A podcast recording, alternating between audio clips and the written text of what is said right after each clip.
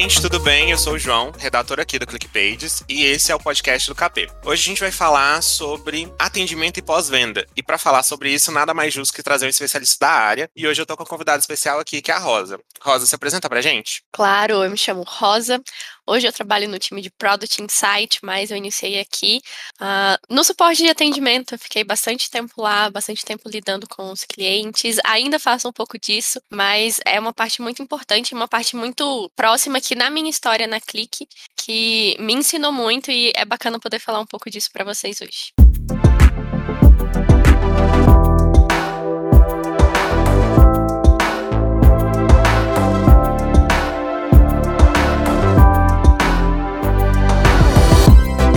Pra gente começar, acho sempre legal a gente começar do contexto, do começo e contextualizar pro pessoal que tá ouvindo a gente. Então, acho que a gente pode começar falando sobre o que é de verdade o atendimento, que ainda tem aquilo no imaginário das pessoas que o atendimento é só o chat, toma mensagem, e a gente sabe que vai muito além disso, não é mesmo? Isso. Uh, algo muito importante é que desde antes de você entrar em contato num chat, você ser atendido por alguém, você já está em contato com alguma coisa da marca, do produto. Então, tudo que você oferece para o seu cliente, para o seu possível cliente, está entrando nesse atendimento.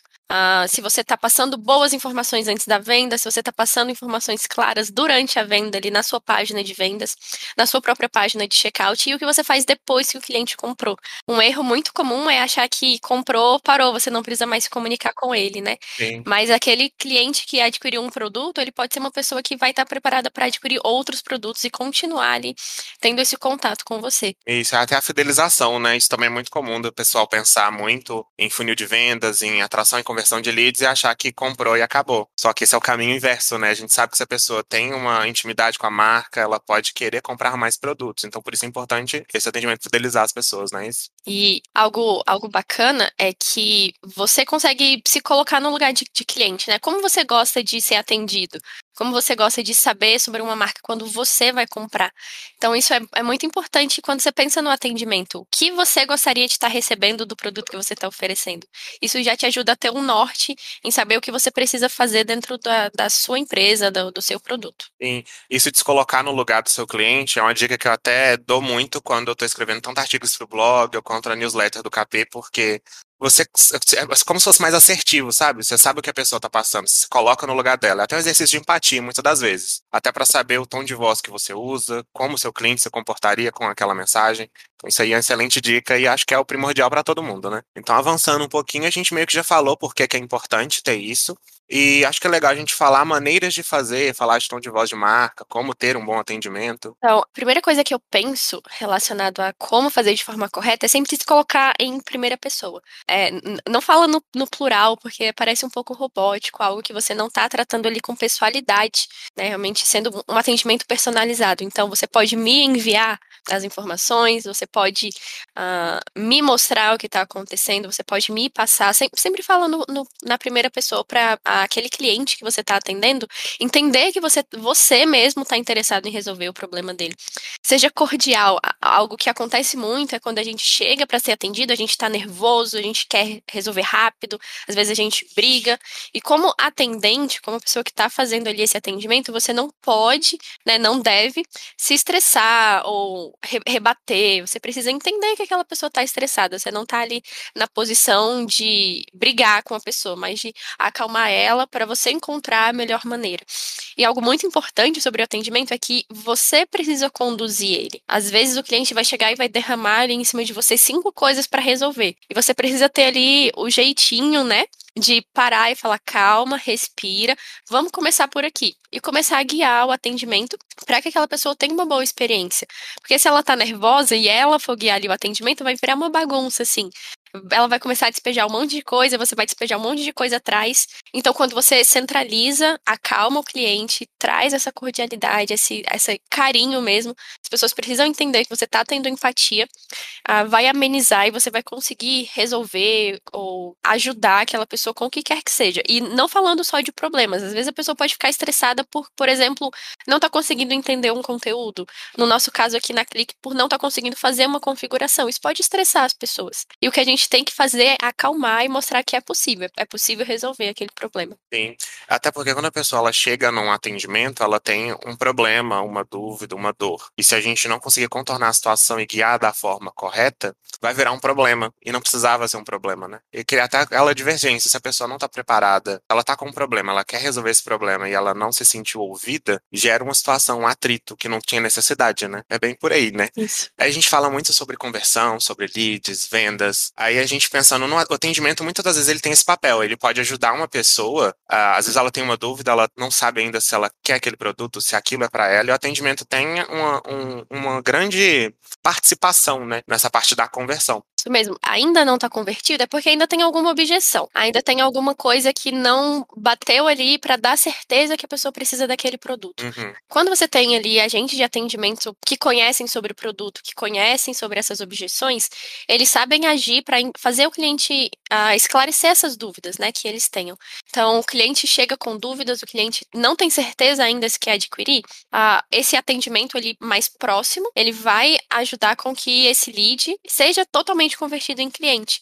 E mesmo fora do atendimento de chat, você pode enviar nutrições por e-mail, você pode enviar conteúdos por redes sociais, que é algo que a gente está usando muito vídeos, lives, uh, próprios conteúdos ali dentro de posts.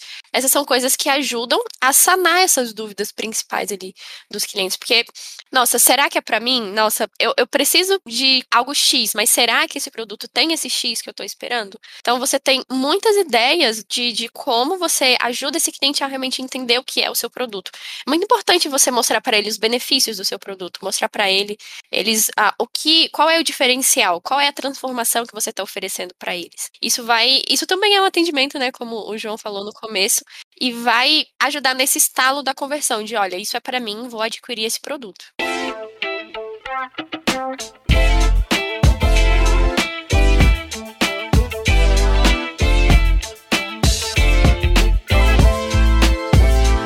Muito bem. E agora pensando que a pessoa já passou por todo um atendimento de excelência que fez ela querer comprar, ela converteu. Como a gente falou, não é o fim da linha. Aí a gente entra no período do pós-venda. Aí eu queria que a gente falasse um pouquinho para nossa para nossa audiência como funciona esse processo de pós-venda. Então, o pós-venda é uma adaptação, né? Não é porque o cliente comprou, ele já sabe mexer em tudo, já sabe fazer tudo.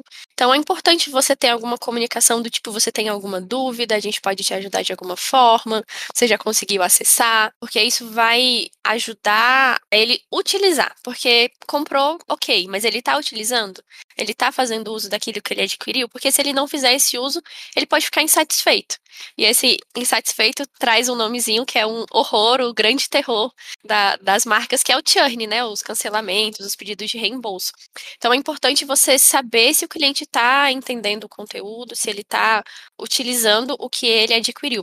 Particularmente falando aqui da Clique, a gente tem um processo de onboarding ongoing. O que é isso? A gente faz um acompanhamento com o cliente. Olha, você adquiriu a ferramenta Clique agora. Então a gente tem esse treinamento que te ajuda a saber como usar o Pages, esse que te ajuda com o frente. Já aprendeu desses dois? A gente tem esse outro treinamento para quem já está um pouquinho mais avançado. E a gente acompanha durante esse processo. Se a gente nota que talvez não está criando página, talvez não está captando lead, o que, que a gente faz? A gente envia uma comunicação para vocês. Olha, eu vi que você não captou leads, eu vi que você não publicou uma página ainda. Dá uma olhada nesses conteúdos. A gente pode fazer alguma coisa? Você tem alguma dúvida? Retorna aqui para gente. Por quê?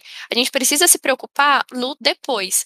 É a fidelização, né? Tem um livro muito bacana que fala sobre essa fidelização, que ela pode ser emocional ou ela pode ser de uh, condicional, né? É o que tem, é o que eu posso usar, se eu não tenho outra, eu vou usar essa. E o ideal é que seja pela emoção. Então, quando você fideliza esses clientes pela emoção, você vai ter uma taxa de pedido de reembolso, de cancelamento muito menor. Então, a gente precisa oferecer essas outras oportunidades, estender realmente a mão para as pessoas verem que elas não estão sozinhas porque compraram aquele produto.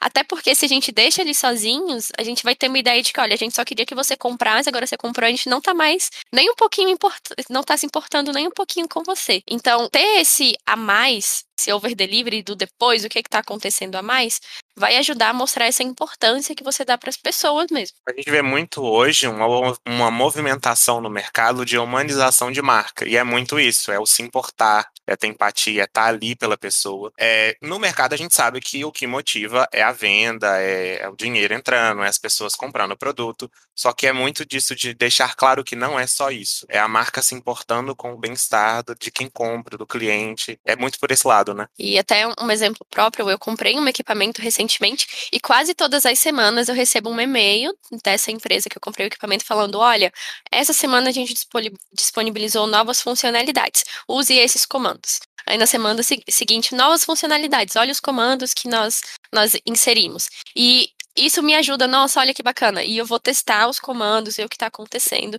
E sempre que qualquer comando não funciona, o próprio equipamento falar, entre em contato em tal lugar e você consegue receber ajuda para essa questão. Então, eu já comprei, eu já avaliei, eles nem é algo recorrente, né? Porque eu não vou continuar pagando pelo equipamento, já é meu, mas ainda assim eles continuam ali me incentivando a continuar usando. Sim, eu acho uma coisa interessante até que, como você falou de novas funcionalidades, é algo que a gente já faz aqui no KP também. No canal do YouTube do ClickPages mesmo, a gente já disponibiliza um conteúdo que se a pessoa tem dúvida, se a pessoa precisa de alguma ajuda, ela consegue, ela tem esse aporte, além do suporte, igual a gente já falou antes. É muito esse movimento de se importar. É, então acho que é isso. Eu queria agradecer a Rosa por participar com a gente hoje e queria agradecer também a nossa audiência. Eu queria lembrar vocês que a gente está disponibilizando nos episódios tanto no YouTube quanto no Spotify, então é só ativar as notificações para ser notificado sempre que o episódio for ao ar. Se estiver ouvindo a gente no YouTube, tiver alguma dúvida, não deixe de comentar. A gente tem uma equipe preparada para atender vocês. E é isso. Muito obrigado, Rosa. Por nada, gente. Se inscrevam nos canais, tá bom? Acompanhem o conteúdo que o pessoal tá preparando para vocês, que estão vindo todos muito bacanas. É isso, obrigado e até o próximo episódio. Tchau, tchau.